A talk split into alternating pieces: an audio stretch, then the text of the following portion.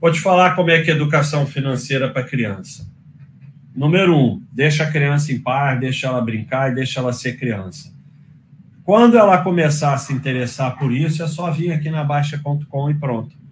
Não existe educação financeira para criança, só existe educação financeira.